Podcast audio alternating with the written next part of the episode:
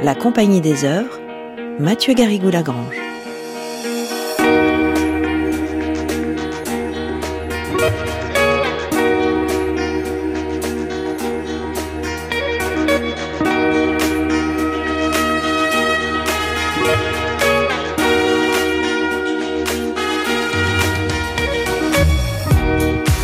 Bonjour à toutes et à tous. Les récits d'espionnage fascinent parce que la frontière entre le vrai et le faux y est constamment en déplacement. Le brouillard dans lequel évoluent les personnages les isole de leurs proches, de leur pays, de leur père, car ils vivent dans un monde où la confiance est impossible, et c'est peut-être, tentons l'hypothèse même si elle est hasardeuse, c'est peut-être parce qu'il n'a pas pu avoir confiance ni en son escroc de père, ni en sa mère qui les abandonna, lui et son frère, que John Le Carré est devenu le grand romancier d'espionnage que l'on connaît. John Le Carré qui est le point de départ de cette grande traversée tournant autour de quelques grands espions de la littérature.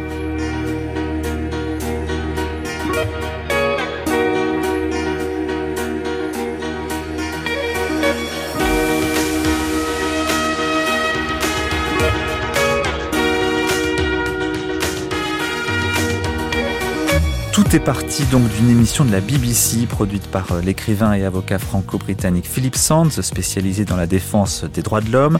Cette émission, Sylvie Granotier, elle l'a traduite et adaptée pour France Culture, comme vous avez pu l'entendre au cours du premier épisode de cette série. Série qui s'est poursuivie par la nouvelle écoute d'un numéro de la Compagnie des auteurs consacré justement à John Le Carré, écrivain dont nous a donc parlé Isabelle Perrin. Tout cela est à retrouver sur franceculture.fr et sur l'appli Radio France.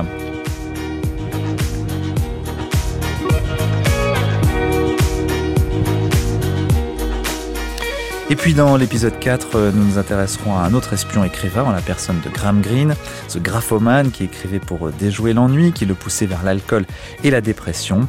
Et enfin, pour terminer cette série, nous ouvrirons dans plusieurs sens notre thématique. D'abord avec François Rivière qui viendra nous parler des origines du roman d'espionnage et ensuite avec la romancière Marie Connet qui propose un renouvellement du genre par une écriture poétique dans son dernier roman qui s'appelle Épopée. Et aujourd'hui,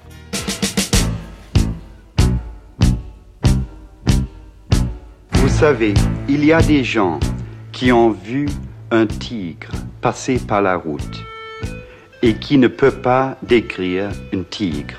Il y a des gens qui ont vu un chat chasser un souris et qui peuvent décrire l'expérience d'un souris. Euh, J'appartiens aux gens qui peuvent décrire l'expérience du souris. Aujourd'hui, pour aller plus loin dans l'analyse des romans de John Le Carré, cet écrivain qui n'a pas eu besoin de tigre pour faire frémir ses lecteurs, nous sommes en duplex de Rennes avec Dorothée Huchet, autrice d'une thèse de doctorat intitulée La fiction de John Le Carré à l'ère du soupçon, du roman policier au roman d'espionnage. On lui doit aussi un article dans le magazine littéraire numéro 572, article dans lequel elle montre la complexité du monde de John Le Carré à l'opposé de celui de James Bond.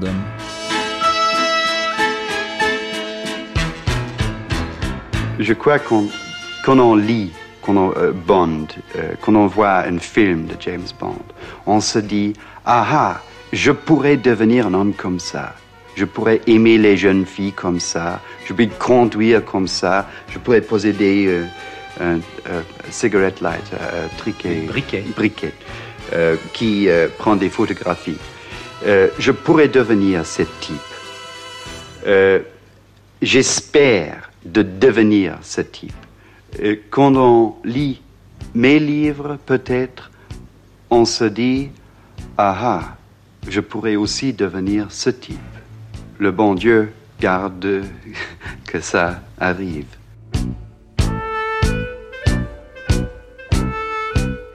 Ah ah, extrait d'un entretien de John Le Carré accordé à Gilles Lambert en 1974 dans lequel il pointait la différence entre son œuvre et celle du père de James Bond. Bonjour Dorothée Huchet.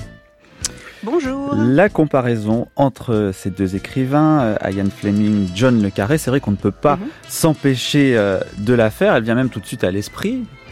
Bien sûr, bien sûr, parce que euh, à l'époque en fait où euh, euh, Ian Fleming a commencé à écrire euh, ses romans, eh bien, euh, on avait, ou en tout cas, plutôt, devrais-je dire, quand il, il, écrivait ses romans, donc en, je pense en 1900, dans les années 60, en fait, début des années 60, c'est 61, la date également où sort L'espion qui venait du froid de John le Carré. Donc évidemment, le contraste est tel à ce moment-là qu'on ne peut pas euh, ne pas faire le, le, la comparaison, en fait. Et les journalistes, les critiques s'y sont donnés à cœur joie. Donc c'est oui. ça, ils étaient contemporains. Fleming était quand même sensiblement plus âgé.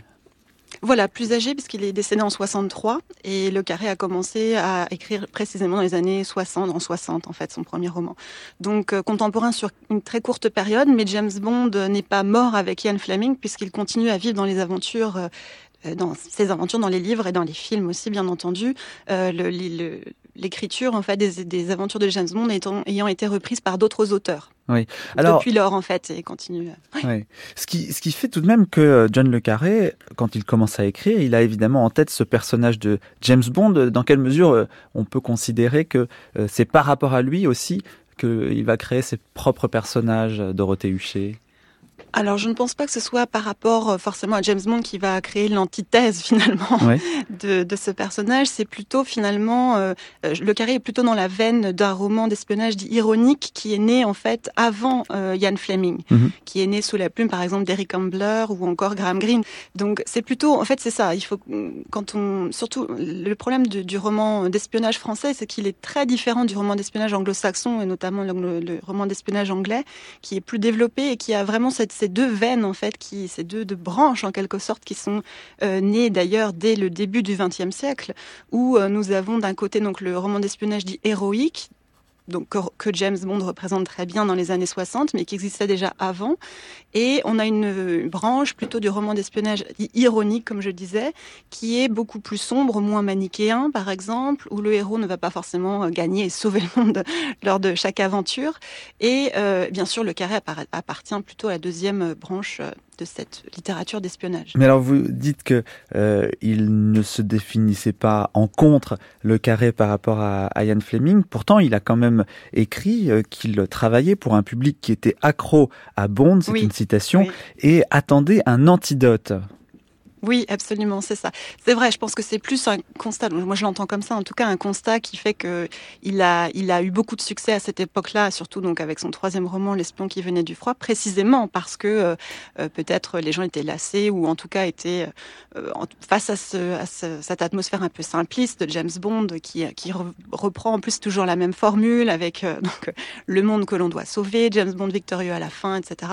Euh, C'était probablement plus un moyen d'expliquer son succès. Je l'entends plutôt comme ça ça, moi, de cette, de, de, en voyant en tout cas l'ensemble le, du roman d'espionnage, du genre, en voyant le genre dans son ensemble. Oui.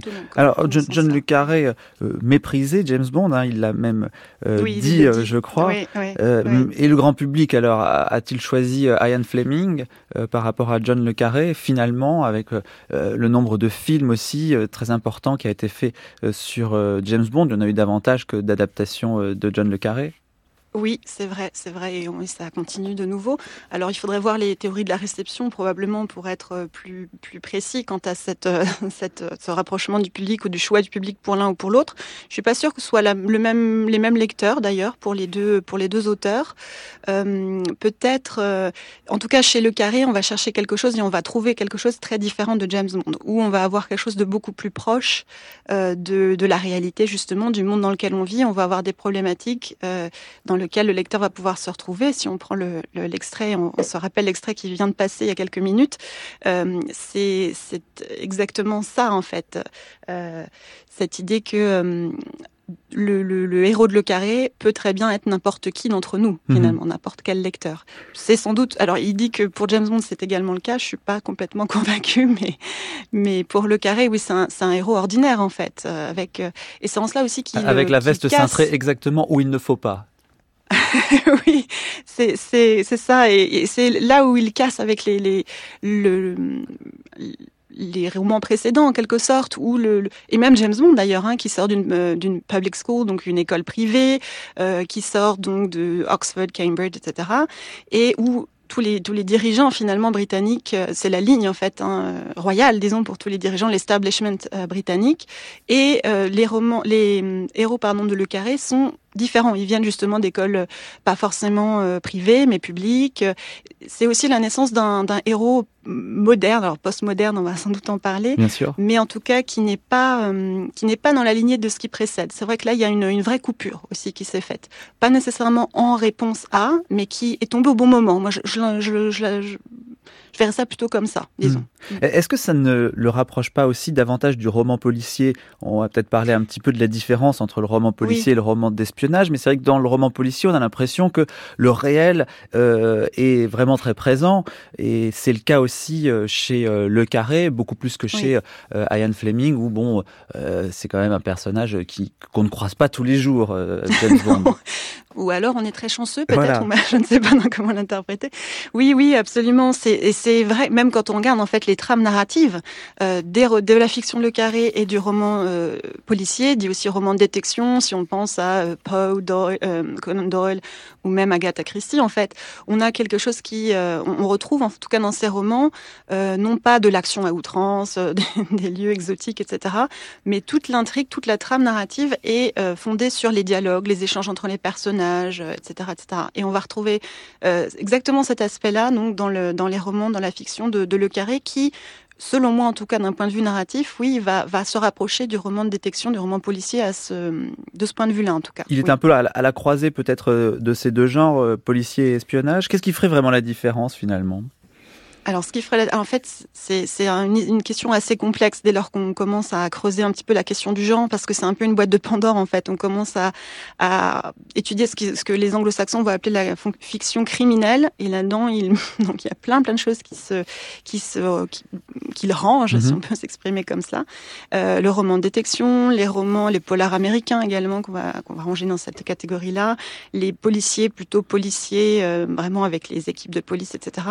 Euh, et le roman d'espionnage. Et en fait, euh, effectivement, si on pense même à un personnage de, de, de fiction policier ou policière très connu, Holmes par exemple, et ben Sherlock Holmes, il a dans, dans quatre de ses nouvelles, il a été, euh, il a touché en tout cas du doigt des affaires d'espionnage. Donc mmh. on pourrait se demander, euh, est-ce que ça devient un roman ou une, une nouvelle d'espionnage en fait? Et il faut bien effectivement faire la différence entre le thème de l'espionnage et la trame narrative ou les, les, les, ressorts narratifs en fait du, du roman d'espionnage pour entrer dans les détails. Et c'est quoi les Donc, ressorts narratifs euh, du roman d'espionnage? C'est le suspense évidemment et quoi d'autre? Voilà, alors, le, ça va être au niveau de la thématique, bien sûr, la présence d'espions, par exemple, mais ça va être aussi euh, le cadre international, l'intrigue géopolitique et le conflit, en fait, entre deux États, par exemple, ou deux entités, etc. Ça, c'est l'un des premiers, le premier élément. Le second, c'est la présence de la paranoïa. Ça, c'est très important. Donc, le lecteur est paranoïaque. Ça veut dire aussi qu'il va avoir un œil critique sur tout ce qu'il va lire. Il va se méfier de chaque information que le narrateur va lui donner, par exemple. Mmh c'est aussi quelque chose qui va apprendre à développer probablement au fil des, au fil des romans. Euh, chez Le Carré, c'est d'autant plus vrai d'ailleurs, on y reviendra peut-être. Euh, et donc cette paranoïa et ce thème donc de l'espion, de l'intrigue en fait finalement internationale. Dans le roman policier, en revanche, l'intrigue elle est plus beaucoup plus fermée, si je puis dire. En tout cas, les limites sont posées beaucoup plus clairement et de façon beaucoup plus serrée, puisque l'intrigue d'un roman policier, c'est de trouver le criminel, le meurtrier, etc. Et tout se fait euh, dans un laps de temps très court et souvent dans un lieu aussi, euh, alors soit clos ou en tout cas limité dans mmh. l'espace. Ce qui fait qu'on va aussi pouvoir, pardon, on va aussi pouvoir euh, euh, limiter ou en tout cas la raison, on va pouvoir expliquer l'irrationnel par le rationnel dans le roman de détection. Ça déborde un peu plus du cadre dans le roman d'espionnage. Alors on n'a pas encore entendu la prose de John Le Carré. Je vous propose d'écouter un extrait de L'espion qui venait du froid et puis vous allez nous dire ensuite Dorothée Huchet ce que vous en avez pensé. De part et d'autre courait le mur, affreux magma de parpaings sales et de barbelés, qui, sous l'effet d'une pitoyable lumière jaunâtre, faisait des corps de camp de concentration. De chaque côté du mur s'étendait le Berlin non reconstruit, monde de ruines en deux dimensions, vestige désolé de la guerre. Un homme, Herr Thomas, murmura le jeune policier, un homme à vélo. Alec Limas prit les jumelles. Karl. Pas d'erreur possible, même à pareille distance. C'était bien sa silhouette, couverte d'un vieil imperméable de la Wehrmacht, poussant une bicyclette. Il a réussi, se dit-il, c'est sûr maintenant. Il a passé la vérification d'identité. Plus que les devises et la douane.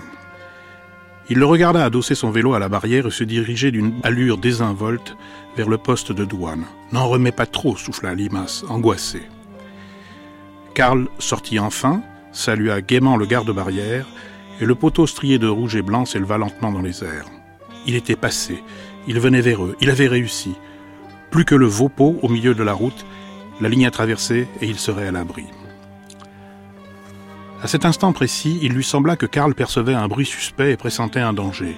Jetant derrière lui un regard inquiet, il se courba sur le guidon et se mit à pédaler furieusement. Il ne restait plus maintenant sur le pont que la sentinelle solitaire. Elle se retourna vers Karl et le regarda venir. Et tout à coup, inopinément, les projecteurs s'allumèrent et leurs faisceaux d'un blanc incandescent le prirent au piège, tel un lapin fasciné par des phares d'auto. Une sirène déclencha son hurlement de scie mécanique et un tumulte de commandements affolés retentit. Devant Limas, les deux policiers tombèrent à genoux, collèrent l'œil aux meurtrières aménagées entre les sacs de sable et armèrent vivement le levier de tir en rafale de leurs fusils automatiques. La sentinelle est-allemande ouvrit le feu, soucieuse de ne pas tirer hors de son secteur. Le premier coup sembla projeter Karl vers l'avant et le second l'arrêter dans sa course. Pourtant, il continuait à pédaler et dépassait la sentinelle qui continuait à tirer sur lui.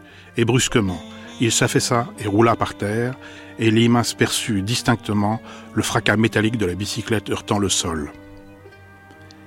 Il pria le ciel que Karl fût bien mort.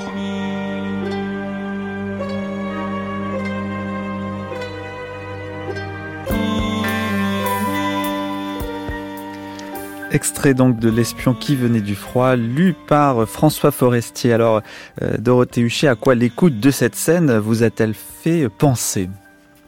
Alors, première chose, c'est donc la, le en fait du roman. C'est le tout, le tout début, l'ouverture en fait du roman, et euh, c'est une lecture, un passage caractéristique de Le Carré déjà en, en, la façon dont il décrit le mur de Berlin. Ça, c'est quelque chose qui est très important, y compris dans, dans les écrits qu'il laissera par euh, ou qu'il qu'il adosse d'ailleurs au roman dans une dans une des éditions, euh, expliquant pourquoi ce qu'il a mené à écrire en fait ce roman-là. Il parle du mur de Berlin comme étant le symbole parfait, selon lui, de l'idéologie devenue folle Hmm.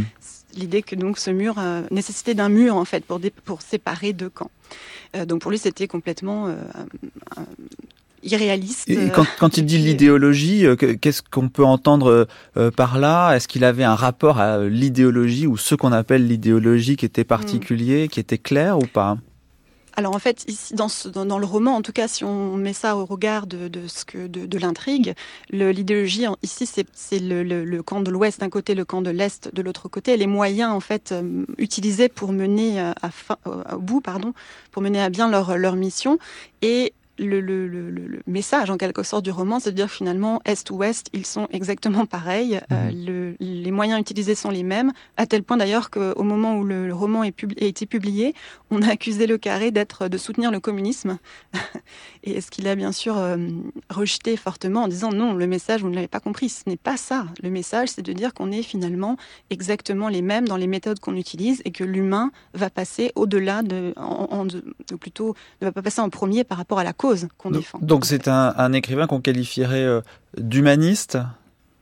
Alors on pourrait, certains le font, certains critiques le, décrivent comme humaniste.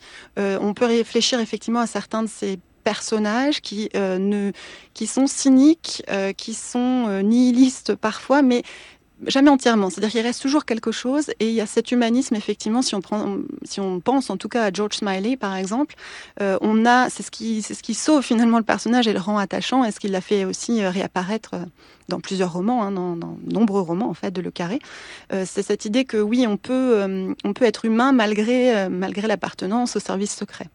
Alors tout à l'heure, vous avez euh, prononcé le mot de paranoïaque euh, et j'avais envie de vous demander, est-ce que si on se met du côté du lecteur, il faut être un petit peu paranoïaque pour apprécier vraiment euh, la lecture de John Le Carré?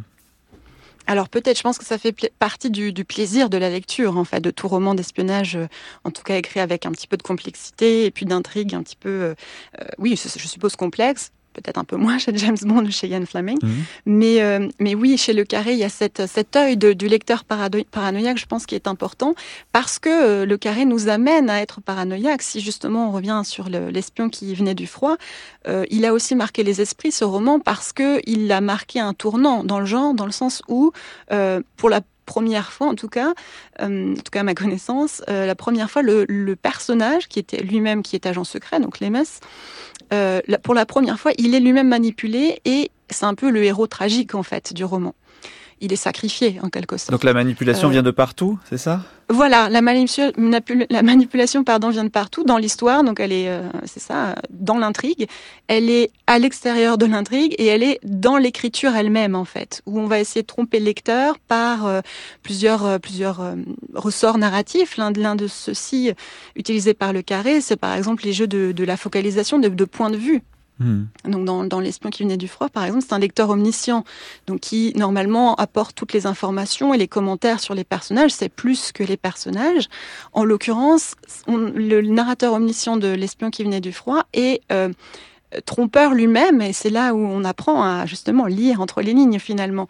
Il est trompeur lui-même puisqu'il nous, nous, livre le point de vue, nous lecteurs, il ne nous livre le point de vue que de Lemes ou quasiment exclusivement de Lemes dans tout le roman. Mhm. Ce qui fait qu'on ne connaît pas le point de vue des dirigeants qui, eux, savent très bien ce qui se trame, en fait. Ils savent très bien que, oui, il est mis en danger et qu'on ne l'a pas mis au courant pour mieux, le, pour mieux renverser la situation à la fin de l'intrigue, en fait, sans trop dévoiler les pour ceux qui n'auraient pas lu. Alors ce qui peut rendre paranoïaque aussi, c'est que parfois le lecteur en sait davantage que les personnages, euh, parfois les personnages euh, en savent davantage que le lecteur, donc on est on est sans cesse perdu. Et ça c'est un peu un ressort finalement de toute littérature d'espionnage ou, ou, surtout de Le Carré d'ailleurs?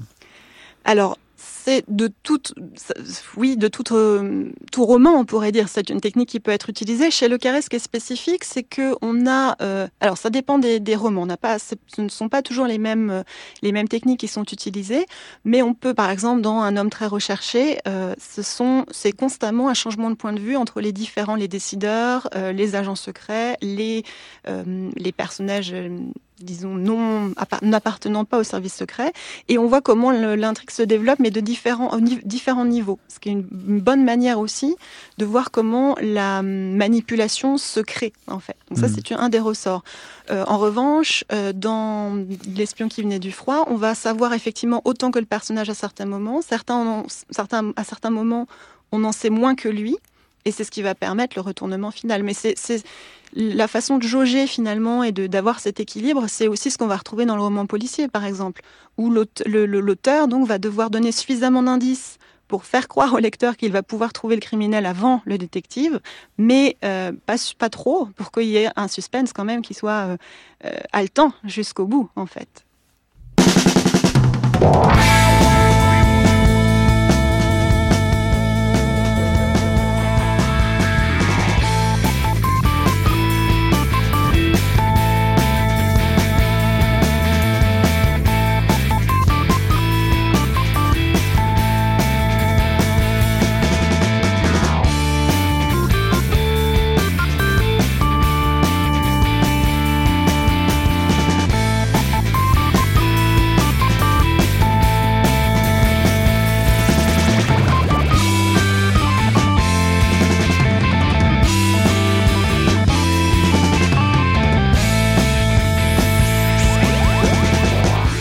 Vous écoutez la compagnie des auteurs et vous êtes bien sur France Culture. Nous parlons de John Le Carré en duplex avec euh, vous de Rennes, Dorothée Huchet. On parlait euh, à l'instant euh, de ce thème de la paranoïa. Je crois qu'on peut même gravir encore une marche et passer de la paranoïa à la conspiration. En ce moment, la conspiration est partout. Sur Internet, on ne parle que de ça. En tous les cas, on en parle beaucoup.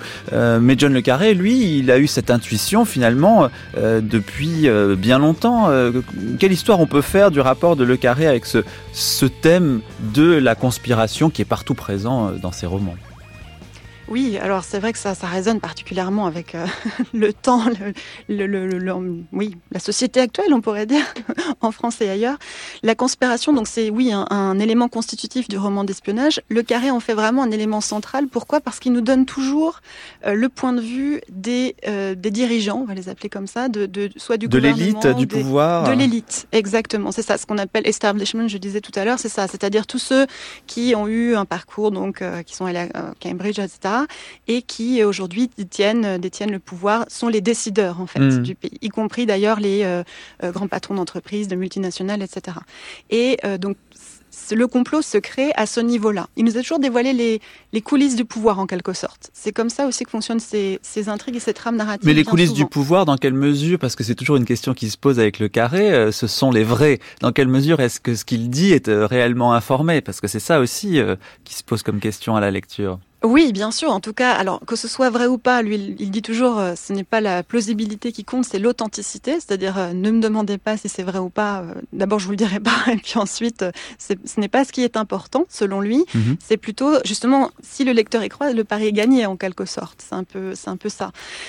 Et donc, par rapport à cette, cette manipulation, on, on parlait des points de vue tout à l'heure. C'est exactement ça. C'est-à-dire que dans un roman, par exemple, comme Un homme très recherché, on va voir comment le, le, les dirigeants, donc l'élite dirigeante, appelons-la comme ça, va recueillir les informations euh, de, la base des différents agents secrets et la détourner, la manipuler pour en faire autre chose, pour faire ce qu'ils veulent que cette information devienne en quelque sorte. Même dans, si je prends le dernier roman, euh, donc l'héritage des espions, par exemple, il y a une, ligne qui me, qui me revient qui est euh, donnez-nous la vérité, nous saurons la manipuler. Mmh. C'est exactement ça en fait. C'est donnez-nous euh, les informations et on en fera exactement ce que l'on veut.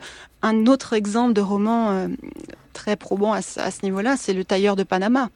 Tailleur de Panama où le, héros, euh, donc Pendle, qui est Harry, son prénom, qui est recruté par les services secrets pour fournir des informations.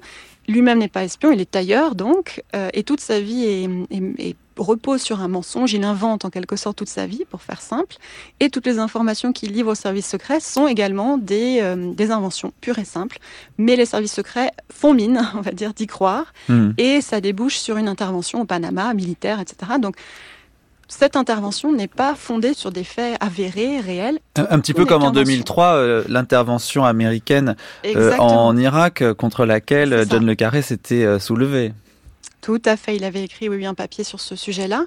Et c'est exactement ça, il va reprendre cette, cette idée-là dans plusieurs euh, romans, de nouveau pour, euh, dénoncer en fait. C'est vraiment une dénonciation. Et, et, que ce soit réel ou pas n'a pas tellement d'importance, mais c'est sa vision de comment fonctionne euh, l'élite et le, comment les décisions sont prises finalement. Mais alors du sommet. coup, ça, ça revient tout de même à justifier, alors parfois euh, c'est vrai, parfois ça ne l'est pas, euh, l'idée que le complot est, est généralisé euh, dans les sphères hautes de la société, oui. hautes entre guillemets. C'est vrai, c'est vrai. On a alors c'est c'est aussi propre au roman d'espionnage et je pense que c'est pour ça aussi qu'il a il, il disait dans un entretien qu'il qu avait choisi l'espionnage parce qu'il trouvait que c'était un très bon reflet de la société parce que aussi c'est chaque espion, chaque individu peut être potentiellement un espion qui va trahir par amour, par fierté, etc. Donc c'est ça. Les raisons pour être espion ne sont pas toujours celles qu'on croit d'ailleurs. Voilà, c'est ça exactement, et sont finalement propres à chacun, et chacun peut devenir potentiellement un traître en fait. C'est cette idée-là dans sa vie personnelle ou, ou qu'on soit espion ou autre en fait, c'est mmh. ça. Et, euh, et donc la, la, conspiration, oui, est partout. Il dit dans un autre interview, une autre, une autre interview que euh, le roman d'espionnage plaît aux gens précisément parce qu'ils aiment voir leur vie en termes de conspiration et de complot. Parce que ça les rassure, c'est ça qu'il dit? Oui, alors il y a peut-être aussi le côté un petit peu cathartique finalement de cet élément-là, c'est-à-dire qu'on aime croire au pire des choses et on aime euh, lire un roman d'espionnage avec toute la paranoïa qu'il contient pour finalement un petit peu se, se purger toutes ces peurs, euh, mmh. si on prend le, le, sens de la cathartique au sens premier. Euh, donc on se purge de tous ces, toutes ces peurs et on se sent mieux dans sa vie. Un petit peu, un petit peu de ça aussi peut-être. Et donc, euh, alors ce n'est pas, Le Carré n'écrit pas en soi, je, je, ne dirais pas en tout cas qu'il écrit des romans de complot. Les romans de complot, c'est un style assez, c'est un genre un sous-genre en tout cas assez spécifique qui consiste plutôt à réécrire en fait l'histoire, c'est-à-dire on reprend des éléments de l'histoire, par exemple dans, un roman, euh, on imagine un agent euh, allemand qui va tout faire pour euh, mettre à mal le débarquement allié, par exemple. Mmh. Donc une sorte de roman révisionniste alors. Voilà, exactement. On a aussi cette, c'est aussi lié pour certains des romans, c'est ça. Ou alors on imagine une, une, réalité un petit peu parallèle en fait, ou que se serait-il passé si en fait? C'est mhm. une aussi possibilité. Donc c'est plutôt revenir à rebours en fait sur des événements qui ont eu lieu. Le carré, il, nous, il développe en fait au fil des pages la façon dont justement les conspirations sont formées, mais en amont, avant que finalement l'événement le, n'arrive aux, oreilles du public. Mhm. C'est plutôt ça. De la même façon que vous disiez en Irak 2003. Euh, oui. Et les médias alors, euh, quel est euh, le regard du narrateur en général de Le Carré sur les médias? Parce que c'est toujours au cœur de la conspiration, mm. les médias évidemment.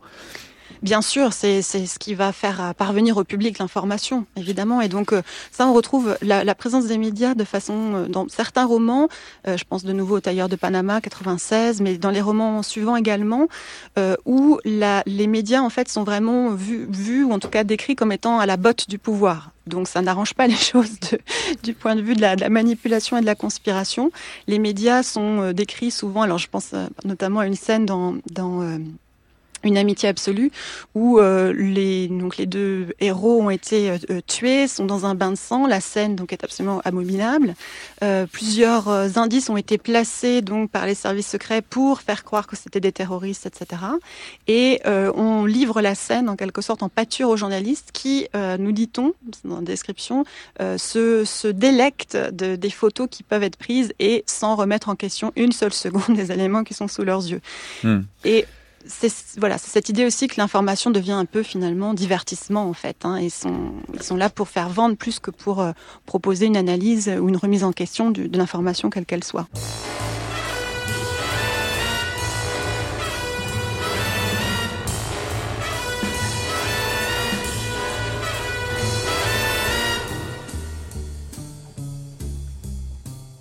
Et c'est toujours la compagnie des auteurs que vous écoutez sur France Culture. Nous parlons de la littérature de John Le Carré avec Dorothée Huchet, enseignante en littérature anglaise à l'Université de Rennes, d'où elle est en duplex avec nous. Our work, as I understand it, is based on a single assumption that the West is never going to be the aggressor. Notre métier tel que je le conçois, notre éthique est basé sur la seule présomption que jamais l'Ouest ne sera l'agresseur. Alors, nous faisons des choses déplaisantes, mais toujours défensives. Notre politique est pacifique, mais nos méthodes ne doivent pas être moins brutales que celles de l'adversaire. N'est-ce pas? J'estime nos méthodes depuis la guerre, notre technique et celles des communistes sont devenues à peu près identiques. Oui. Je veux dire qu'à l'occasion, il faut faire d'affreuses choses. De bien affreuses choses en vérité. Mais vous ne pouvez pas être moins cynique que vos ennemis uniquement parce que votre gouvernement mène une politique tolérante.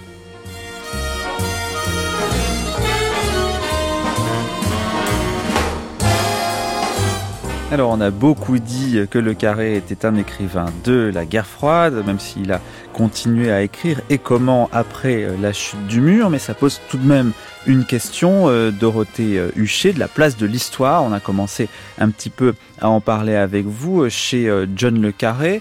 La guerre froide, c'est quand même le monde moderne. Et toute votre thèse à vous, c'est de dire que, mm. au fond, John Le Carré, il est davantage postmoderne que moderne. Il était peut-être déjà même postmoderne du temps de la modernité.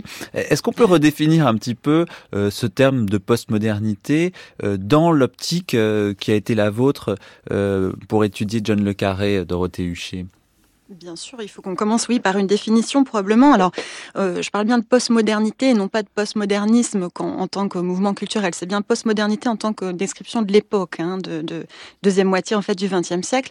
La postmodernité, si on creuse la question, on s'aperçoit qu'en fait, elle démarre avec euh, une crise, une rupture, crise de confiance, crise de, de crise ontologique, crise de la civilisation, une, une, crise en fait dans son ensemble, euh, une crise qui va aussi donc se, se projeter ou en tout cas être une crise épistémologique, c'est-à-dire qu'à partir de ce moment-là, si on lit par exemple Jean-François Lyotard euh, en 79 euh, dans plusieurs de ses, de ses ouvrages, on s'aperçoit, ou plutôt on lit, que le postmoderne, c'est l'incrédulité par rapport au ce qu'il appelle les méta-récits. Les, les méta-récits, en ce en quoi d'habitude on croyait.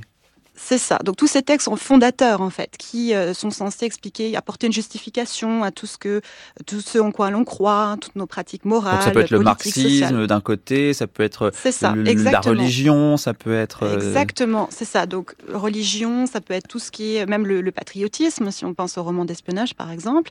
C'est aussi à cette époque, dans les années 60, que euh, Bell va écrire par exemple un, un, pareil un ouvrage en disant que c'est la, la fin de l'idéologie? Donc c'est exactement dans, ce, dans cette mouvance là où donc on, tout ce en quoi on, croyait n'existe plus, ou mhm. en tout cas est remis en question.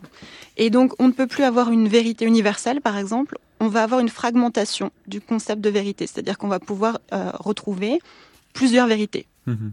Ça va se, fragmenter, en fait, exactement. Ça va devenir parcellaire.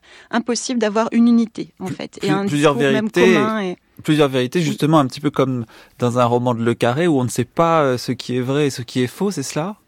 Mais c'est cela, et en fait, c'est précisément euh, l'objet de mon travail, en fait, de dire que le carré, son travail, sa fiction, son texte, va permettre de, thématiser cette, toutes ces problématiques postmodernes, où la vérité n'est plus une et, n'est plus unique, où d'ailleurs on ne peut pas atteindre la vérité, bien souvent. Euh, un exemple assez frappant, c'est quand euh, le, la taupe, en fait, sans dévoiler désolé pour le pour ceux qui n'ont pas lu le roman. Les auditeurs se bouchent les oreilles, ceux qui ne l'ont pas Voilà, c'est le moment, c'est le moment. Donc Bill Hayden ça y est, je l'ai dit. Euh, Bill Hayden, donc qui, euh, donc est la taupe à, démasquer, qui est euh, sa tromperie, sa, sa traîtrise, et, même double, puisqu'en plus il, est l'amant de, de Smiley lui-même, de, la femme pardon de Smiley lui-même.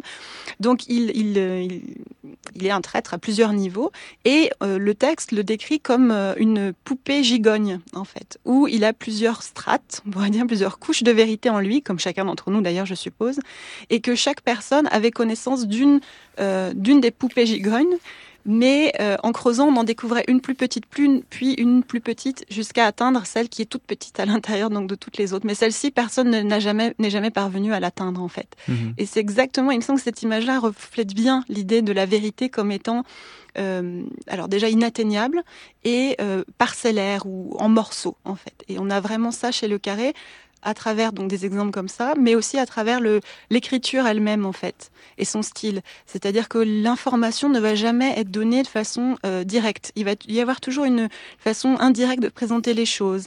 Je pense par exemple à hum, l'espion qui venait du froid, de nouveau la description de Lemes, où il est décrit à travers le point de vue de l'hôtesse de l'air et l'hôtesse de l'air. Euh, donc on partage son point de vue, on a accès à son point de vue en tant que lecteur. Et elle dit, euh, elle imaginait qu'il avait à peu près 50 ans, ce qui n'était pas faux. voilà ce que nous dit le texte. Est-ce qu'on sait quel âge il a? Non, on ne saura jamais quel âge il a. Et tout, tout n'est que comme ça. On, nous donne des spéculations, des rumeurs, en nous disant personne n'a jamais su si c'était vrai ou non. Donc le texte ne clôt pas en fait, ne donne pas de, de, de, de comment on pourrait dire, de conclusion, oui, c'est ça, définitive. De la même façon que certaines fins dans certains romans vont être aussi ouvertes, c'est-à-dire c'est un peu au lecteur d'imaginer ce qu'il souhaite pour, pour la suite. Et c'est aussi ça, cette façon, il me semble en tout cas, de thématiser, oui, cette, un des aspects de la postmodernité, à travers la vérité. Euh, cette idée justement que la vérité, elle n'existe pas, elle est euh, tout à fait euh, actuelle, pour ne pas dire moderne, du coup, pour éviter ah le mot de moderne, elle est totalement actuelle. Et, et, comme John Le Carré continue d'écrire, est-ce que tout cela rentre dans ses romans Internet, évidemment, mais aussi euh, les euh, théories du complot les plus euh, récentes, les fake news. Finalement, il y a comme une espèce d'acmé qui correspond tout à fait à son travail d'écrivain. Mais oui, là, ça résonne complètement. On a presque une mise en abîme dans certains de ses romans. Alors, tout ce qui est réseaux sociaux, etc., c'est pas vraiment son truc, pour dire les choses simplement.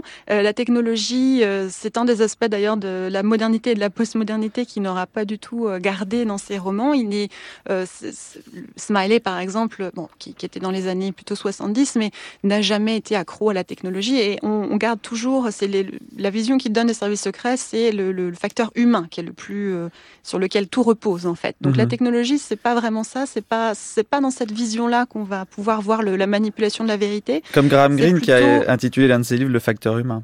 Exactement, j'allais j'allais faire le parallèle exactement le facteur humain et, c'est, et ils se rejoignent hein, sur sur plusieurs euh, problématiques d'ailleurs. Mais euh, donc oui, c'est le facteur humain et c'est plus finalement la, la réflexion, elle est effectivement autour de la vérité, de le- l'information, ce qu'on disait tout à l'heure, les fake news, etc. Mais c'est finalement la vérité de l'humain qui est sans doute plus au centre des romans. C'est euh, la façon dont l'humain va gérer justement le- la fin et contre les moyens. Faut-il la fin justifie-t-elle les moyens, Mhm. par exemple? Peut-on réconcilier sa conscience avec euh, avec des, des choses abominables, si on reprend l'exemple que l'extrait qui a été passé tout à l'heure. Et donc, il y a, mo- disons que c'est sans doute moins en regard avec euh, avec euh, cette partie, oui, euh, diffusion sur Internet d'informations et puis sur lesquelles on perd l'emprise en fait. Est-ce qu'il peut Ça, y avoir tout de même. Est-ce qu'il peut y avoir tout de même une vision unique ou unifiée un petit peu de l'histoire, l'histoire comme un récit qui pourrait euh, Oui. euh, être appropriable par une très vaste majorité de personnes Ou est-ce qu'il y a du coup euh, l'idée d'une atomisation totale de la société où chacun a sa propre idée de l'histoire? Alors c'est vrai que la postmodernité renverrait vers plutôt cela, c'est-à-dire la fragmentation. Chacun voit, chacun sa propre morale, chacun sa propre vision de l'histoire, chacun sa propre vérité. On a en partie cela, euh, c'est vrai sur euh, sur la question de la vérité probablement vérité donc en chacun. Euh, sur la partie historique, je, reviens vraiment sur ce que je disais tout à l'heure avec on, a plutôt cette vision de l'histoire comme écrite par les dirigeants et les, élites de nouveau. Oui, c'est ça. Plutôt cette vérité, finalement, la vérité ontologique qui est en chacun serait, euh, serait, euh, oui, avec le côté humaniste probablement aussi qui avait été évoqué aussi. Donc ça, ça, ça- ça renvoie à une forme d'individualisme euh, parce que si la société Oui. est atomisée, que finalement on ne peut croire que en soi-même et éventuellement en certaines Mm. personnes qu'on connaît très très bien, ça n'aide pas à, à créer des liens. Quelle est la vision de John le Carré selon vous dans ses romans sur ce thème-là? Alors justement, ça, ça m'évoque en fait euh, cette idée que- qui re- va rejoindre aussi certains sociologues qui ont écrit sur la postmodernité, l'idée de tribu en fait. Donc Hmm. l'homme, il y, a- il y a une, c'est un air, une, période, c'est ça, c'est ça exactement, exactement, l'ère du vide en fait, oui, c'est ça. Donc qui euh, qui explique finalement c'est une individualité, mais il peut y avoir aussi création de nouvelles tribus. Et quand on réfléchit à la façon dont les services secrets, malgré tout, malgré tout leur travers, dans la fiction de Le Carré, ils restent quand même euh, décrits comme une comme une famille. D'ailleurs, comme une famille, je dis bien plus qu'une tribu, comme une famille. On a si, euh, on, peut- penser par exemple euh, aux différentes euh, différents termes que le carré utilise pour désigner chacun des chacun des agents ou chaque chaque poste, chaque fonction à l'intérieur des services secrets. Et celle qui s'occupe un petit peu tout le monde s'appelle les mamans. Donc Mhm. en soi, c'est assez, euh, assez intéressant.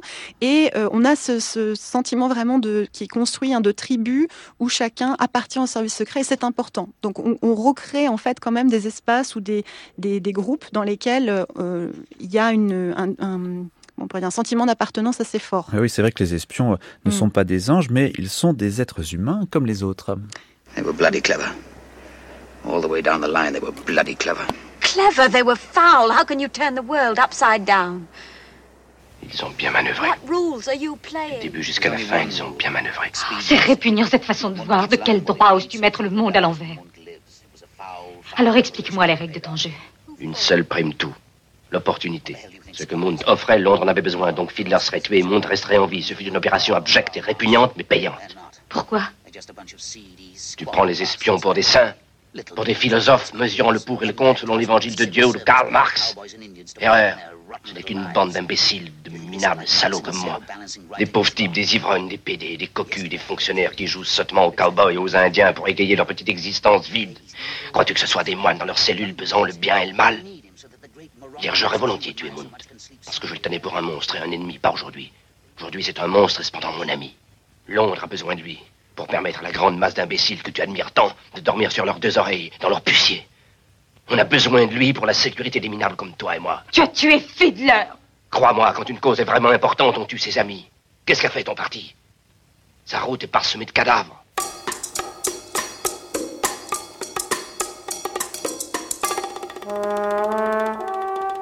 Alors comment sont-ils Dorothée Huchet, ces personnages euh, d'espions? Là, on vient d'entendre un extrait du film L'espion euh, qui venait mm. du froid de Martin Ritt. Euh, comment sont-ils? Alors, on a plusieurs profils, si on veut essayer, parce que l'œuvre de Le Carré est tellement vaste finalement qu'on ne peut pas avoir une un seul et même type, hein, bien sûr. Euh, l'un des personnages, l'un des grands personnages de, Le Carré, c'est bien sûr George Smiley, qui euh, est réapparu d'ailleurs. Alors peut-être euh, certains auront dit, mais quel âge a le Smiley en 2010, 2018 Évidemment. Bon, c'était un petit peu la, surprise de voir réapparaître peut-être centenaire. Ne sait-on jamais. donc Smiley, oui. Alors c'est, c'est, il a, il est important parce qu'il est un peu détective dans, dans les premiers romans. Il est espion, agent secret dans les coulisses par la suite, dans l'espion qui venait du froid par exemple, et il devient euh, chef des services secrets lui-même. Donc on a une bonne vision d'ensemble. Et en fait, Smiley, alors une des citations qui est assez, qui me revient aussi euh, en tête ici, c'est quelque chose comme il a le il est rusé comme, comme Satan, mais il a la conscience d'une vierge. Hmm. Oui, c'est ça. ils sont très ambivalents toujours ces personnages voilà, d'espions. C'est ça. C'est l'ambivalence, exactement. C'est ça. C'est ça. Ils sont, ils sont double ambivalents et euh, un petit peu comme leur ennemi finalement. Et c'est ça en fait souvent qui ressort, c'est que les deux camps vont avoir euh, un degré d'humanité parfois similaire hein, et c'est simplement peut-être les circonstances qui font que, etc. Mais euh, finalement, ce sont tous quels qu'ils soient, d'un côté comme de l'autre, que ce soit pendant la guerre froide ou dans d'autres conflits d'ailleurs pour les, pour les romans les plus récents, eh bien on a toujours finalement ce côté quand même d'humanité qui, ressort. Alors certains si, se perdent, si on peut dire, dans un cynisme absolu, euh, en, en, acceptant finalement aussi les règles des services secrets, c'est-à-dire euh, donc les, choses abominables qu'ils auront à faire, eh bien, ils s'y plient volontiers. Alors certains, on a accès parfois au point de vue aussi de ces personnages-là, et on comprend qu'ils sont aussi eux-mêmes tiraillés en fait entre le ce qu'ils sont en train de faire et le bien du pays, ou en tout cas les ordres qu'ils reçoivent. Ils ont une certaine morale parfois. Voilà, c'est ça. C'est cette morale-là en fait qui va qui va ressurgir. Euh, et c'est ça. Même si finalement ce qu'ils font sont assez euh, est assez terrible, eh bien malgré tout ils ont une morale. Ils se posent des questions sur ce qu'ils doivent faire. Et Smiley est un est un, le grand exemple hein, de ça. Euh, là aussi dans une autre dans un autre roman, euh, on nous dit qu'il sait mettre sa conscience de côté quand les fins justifient vraiment les moyens. Hmm. ce qui est une autre forme de morale, quoi, d'une certaine voilà, façon. Voilà, exactement, exactement. Chaque personnage finalement va développer en quelque sorte une morale qui va qui va lui être euh, acceptable. Ah, ça, c'est la morale postmoderne, chacun la sienne. Voilà, c'est ça, chacun la sienne, chacun y voit un petit peu ce qu'il veut. D'ailleurs, c'est assez drôle si on pense là aussi au tailleur de Panama, toujours le fameux personnage Harry, qui euh, donc en, gros a créé tout un réseau d'espions euh, virtuels, factices, qui n'existent pas. Il est payé pour, pour donner normalement l'argent donc à ces espions factices. Et le texte nous dit qu'en fait, il s'accommodait très bien avec le fait de prendre tout l'argent, puisque de toute façon, ça ne faisait de mal à personne, puisque les personnes n'existaient pas, en hmm. l'occurrence. Donc cette idée, c'est ça qu'il il a développé. Euh, il, se sent bien comme ça. Il a, il a cette morale à lui et ça lui convient comme ça. Euh, est-ce que les personnages aussi euh, de Le Carré, ou est-ce que l'un des grands personnages de Le Carré, ce serait pas une entité qui serait la bureaucratie, la bureaucratisation, qui est toujours très présente quand même dans ces romans Dorothée Huchet? Oui, c'est vrai, c'est ce qu'on disait tout à l'heure, qu'on parlait d'élite dirigeante, et on a cette, euh, cette institution, enfin, comment on pourrait dire, oui, cette institution, je suppose, cette, cette grande machine qu'est la bureaucratie, qui est, pas forcément celle de euh, l'élite, parce que la bureaucratie, c'est à tous les non, niveaux. Non, non, c'est vrai, c'est à tous les niveaux, et, et, justement, justement, je parlais tout à l'heure des points de vue avec euh, le fait qu'on ait accès en tant que lecteur à différents euh, différents niveaux, justement, les espions, etc. Et la bureaucratie est partout, effectivement. Et cette bureaucratie, oui, c'est ça, en fait, si on réfléchit à, l'ensemble des romans de Le Carré, on a probablement, moi, je, je dirais bien, oui, que le, thème principal, c'est l'individu face à la bureaucratie. C'est un petit peu ça, en fait. Et à cette machine, euh, finalement, un peu impitoyable, euh, qui, qui, manque d'humain, précisément. Mmh. Est-ce que un, un, dernier personnage euh, qui est aussi un peu une entité, c'est euh, l'ennemi. Il y a évidemment toujours un ennemi, euh, il y a toujours un espion ennemi, il y a toujours un pays euh, mm. ennemi. À quoi sert l'ennemi euh, pour le carré? Alors, il sert évidemment à faire avancer l'intrigue, mais on a parfois l'impression que sur un plan supérieur, existentiel, l'ennemi, il, il, il, vous sert aussi à vous en tant que personnage, et, et donc par extension à vous euh, en tant que lecteur et, et, et à vous en, tant que euh, citoyen tout simplement. C'est mmh, utile d'avoir des ennemis? Alors c'est utile à tel point d'ailleurs que, alors il y a même deux remarques que je pourrais faire là-dessus. Le premier, la première, c'est que oui, l'ennemi est tellement indispensable que dans certains romans, ils inventent un ennemi. Les services secrets inventent un ennemi parce qu'il n'y en a pas, mais ah il, faut quelque, il faut un ennemi pour pouvoir exister en quelque sorte et avoir euh, une raison d'être. Hein. C'est dans le Miroir aux espions, par exemple. Donc c'est un petit peu ça, ça. De nouveau, on revient à 2003, guerre en Irak, etc. Mais euh, oui, c'est ça. donc l'un des services, d'une des branches des services secrets n'a pas vraiment, n'a plus vraiment de travail, n'a plus vraiment de lieu, de, raison d'être même. Eh bien, ils vont sur une photographie voir absolument une trace de d'armes qu'ils doivent qu'ils doivent détruire et donc euh, de destruction massive. non, mais vous voyez, le, parallèle est assez euh, assez frappant. Mmh. Et, et donc voilà, donc ils vont monter toute une opération autour de cela. Ils vont envoyer un espion mal préparé d'ailleurs. Et bien sûr, au final, à la fin du roman, on s'aperçoit qu'il n'y avait rien du tout et que l'espion était tellement mal préparé avec des objets, enfin des, un armement, etc., tellement archaïque que on l'a clairement envoyé à sa propre perte. Et votre deuxième idée très rapidement oui, et très rapidement, pardon. La deuxième chose, euh, je voulais. Euh, alors, je ne sais plus. Ça Mais c'est pas grave parce que euh, on arrive à la fin de, de l'émission. merci beaucoup Dorothée Huchet. Puis, si votre idée vous revient, vous pouvez la poster sur la page Facebook de l'émission. Très bien, je n'y manquerai pas.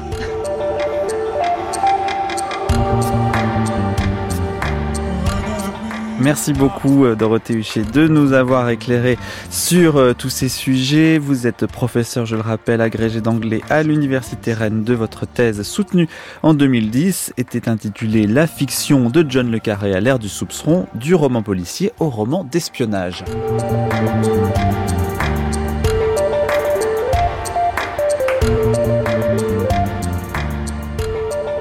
Cette émission n'aurait pu avoir lieu sans Didier Pinot, Anne-Vanessa Prévost, Laurence Millet, Laurence Genepin, Stéphanie Vélin et Bruno Gagnère-Fontanille. Merci aux équipes de France Bleu à qui ont rendu ce duplex possible. Et on continue de parler demain des espions en littérature avec une émission consacrée cette fois à l'anglais Graham Greene. Tout de suite, toujours à propos de John Le Carré, Sylvie Granotier. La vie d'espion de George Smiley, professionnel puis privé. À mesure qu'il comprenait lentement les intentions de Smiley, Peter Gillan l'observait avec fascination, tendre avec soin une ligne après l'autre, convoquer tel ou tel collaborateur, disposer un crochet ici, un taquet là. Il avait la sensation de voir tourner quelques grands vaisseaux qu'on manœuvre avec douceur pour le faire changer de cap. Ils regagnèrent le cirque sans avoir échangé un mot. Smiley monta le dernier étage avec assez de lenteur pour animer les craintes que Gillan pouvait avoir sur sa santé, si bien que dès qu'il le put, il appela le docteur du cirque et lui donna la liste des symptômes tels qu'il les voyait, pour s'entendre répondre que Smiley était passé par le médecin deux jours plus tôt pour toute autre chose et qu'il présentait tous les signes d'être indestructible. La porte de la salle du trône se referma et Fawn, le baby-sitter, une fois de plus, avait son chef bien-aimé pour lui tout seul. Les demandes de Smiley, lorsqu'elles filtraient à l'extérieur, avaient des relents d'alchimie. Les avions Beechcraft, il désirait des plans et des catalogues, et aussi, à condition qu'on puisse se les procurer discrètement, tous les détails sur les propriétaires, les ventes et les achats dans la région du sud-est asiatique. Toby Esterhazy disparut dans les sombres taillis des ventes de l'industrie aéronautique et peu après, Faune remit à Molly un tas décourageant de vieux numéros d'une publication intitulée Le Monde des Transports, avec des inscriptions manuscrites de Smiley tracées à l'encre verte qu'il utilisait toujours pour noter toute annonce concernant des avions Beechcraft qui auraient pu attirer l'œil d'un acheteur éventuel dans les six mois précédant la mission avortée de transport d'opium en Chine rouge par le pilote Ricardo. Agissant encore sur l'ordre écrit de Smiley, Gillan vérifia, à l'insu de leur irascible supérieur, que les fouineurs de Dissalis étaient encore loin de mettre le doigt sur Nelson Coe, un vieux chercheur alla jusqu'à laisser entendre que Drake Coe avait dit rien moins que la vérité lors de sa dernière rencontre avec le vieil Hibbert, frère Nelson était bel et bien mort. Mais lorsque Gillan annonça cette nouvelle à Smiley, il secoua la tête avec impatience et lui remit un message à destination de Crow, lui demandant d'obtenir de son informateur à la police locale et de préférence sous un faux prétexte tous les détails connus sur Tiyu, le fondé de pouvoir de Ko, vers et en dehors de la Chine continentale. Une longue réponse de Crow était sur le bureau de Smiley 48 heures plus tard, et elle semblait lui donner un de ses rares moments de plaisir. Il convoqua le chauffeur de service et se fit conduire à Hampstead, où il marcha tout seul dans la lande pendant une heure, par un temps froid et ensoleillé, et, en croire Faune, resta à observer quelque temps les écureuils roux avant de regagner la salle du trône. Mais vous ne voyez donc pas protesta-t-il ce même soir en s'adressant à Gillan au cours d'un accès d'excitation tout aussi rare? Vous ne comprenez donc pas, Peter? Il lui fourrait les dates de crocs sous le nez, montrait même du doigt une ligne. Tiyu est allé à Shanghai six semaines avant la mission de Ricardo. Combien de temps est-il resté là-bas? 48 heures. Oh, quel crétin vous faites Pas du tout, répliqua Gillan. Il se trouve que je n'ai pas de ligne directe avec Dieu, voilà tout. Dans les caves, cloîtré avec Millie McCraig qui dirigeait les écoutes, Smiley fit repasser les monologues du vieux Hibbert. Fronçant parfois les sourcils, raconta Millie, devant les interventions maladroites de Dissalis. À part ça, il lisait, il rôdait, il avait avec Collins des conversations brèves mais intenses. Ces rencontres, observa Gillan, coûtaient à Smiley beaucoup d'énergie. Et ces crises de mauvaise humeur, et Dieu sait qu'elles étaient assez rares pour un homme aussi accablé de soucis que Smiley, éclataient toujours après le départ de Sam. Et même lorsqu'elles étaient passées, il avait l'air plus tendu et plus seul que jamais jusqu'au moment où il avait fait une de ses longues promenades nocturnes. Et puis, vers le quatrième jour, qui dans la vie de Gillan était un jour de crise pour une raison quelconque, sans doute la discussion avec le trésor qui refusait de payer une prime à Crow, Toby Esterhazy parvint, on ne sait comment, à franchir les mailles du filet tendues tout à la fois par Faune et par Gillan et put arriver jusqu'à la salle du trône, où il présenta à Smiley un tas de photographies de contrats de vente d'un Beechcraft à quatre places, tout neuf, acquis par la filiale d'Aeroswiss à Bangkok, inscrite au registre du commerce de Zurich, détails supplémentaires à suivre. Smiley était particulièrement ravi du fait qu'il y ait eu quatre places. La vente effective de l'appareil avait eu lieu le 20 juillet, à peine un mois donc avant que ce fou de Ricardo ne s'apprêtât à violer l'espace aérien de la Chine rouge et puis changea d'avis. Même Peter est capable de faire le rapprochement, déclara Smiley avec une lourde jovialité. La suite, Peter, la suite, allons L'avion a été vendu deux semaines après le retour de Tiyu de Shanghai, répondit Guillaume à contre-coeur. Et alors? demanda Smiley. Et alors? Que cherchons-nous ensuite? Nous cherchons à qui appartient la firme Aero-Suisse, lança Guillaume, sérieusement agacé. Précisément, je vous remercie, dit Smiley en feignant le soulagement. Vous restaurez ma foi en vous, Peter. Et maintenant, qui, à votre avis, découvrons-nous à la base d'Aero-Suisse Gillan jeta un coup d'œil aux notes sur le bureau de Smiley, mais Smiley fut plus rapide et abattit ses mains par-dessus. Tiou dit Gillan, ne pouvant s'empêcher de rougir. Hurrah C'est ça Tiou Bien joué Mais lorsque Smiley fit de nouveau venir Sam Collins ce soir-là, les ombres avaient à nouveau envahi son visage. Anne, la femme de Smiley. Je pars quelque temps, Anne, dit-il en essayant de prononcer son prénom avec naturel. Je ne voulais pas te le dire au téléphone. C'était sa voix de temps de guerre et il se sentit idiot quand il s'entendit l'utiliser. Je dois aller intimider un amant, aurait-il dû dire. Tu pars pour aller quelque part en particulier ou simplement pour t'éloigner de moi? J'ai un truc à faire à l'étranger, dit-il, essayant toujours d'échapper à sa posture héroïque sans y parvenir. Je pense que tu devrais éviter Baywater Street pendant mon absence. Elle avait noué les doigts autour des siens, mais il est vrai qu'elle faisait toujours ce genre de choses. Elle était très naturelle avec les gens, tous les gens. À leurs pieds, dans la fente des rochers, la mer se brisait, dessinait furieusement des traînées d'écume. Et tu as fait tout ce chemin rien que pour me dire que l'accès de la maison m'est interdit? demanda-t-elle. Il ne répondit pas. Laisse-moi le dire autrement. Si Baywater Street ne m'était pas interdit, m'aurais-tu proposé d'y retourner? Ou bien es-tu en train de me dire que l'accès m'en est interdit pour de bon?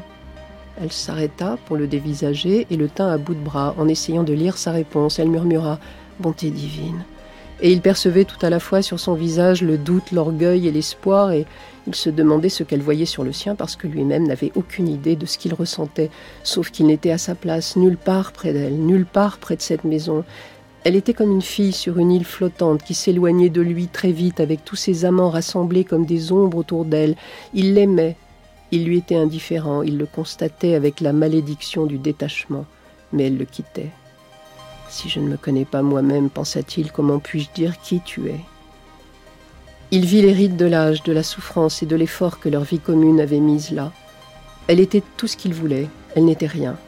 Elle lui rappelait quelqu'un qu'il avait connu jadis, voilà bien longtemps. Elle était loin de lui, il la connaissait à fond. Il vit la gravité de son visage et s'étonna qu'il ait jamais pu prendre cela pour de la profondeur.